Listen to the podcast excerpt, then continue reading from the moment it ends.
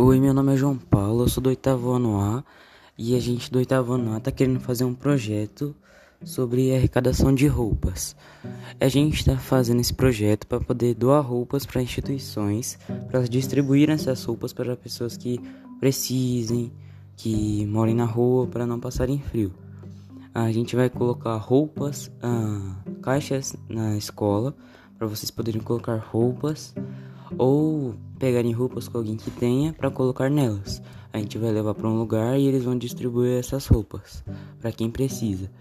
E também está conscientizando as pessoas sobre o gasto de água excessivo e, e, e o desperdício de máscara, que hoje é muito alto.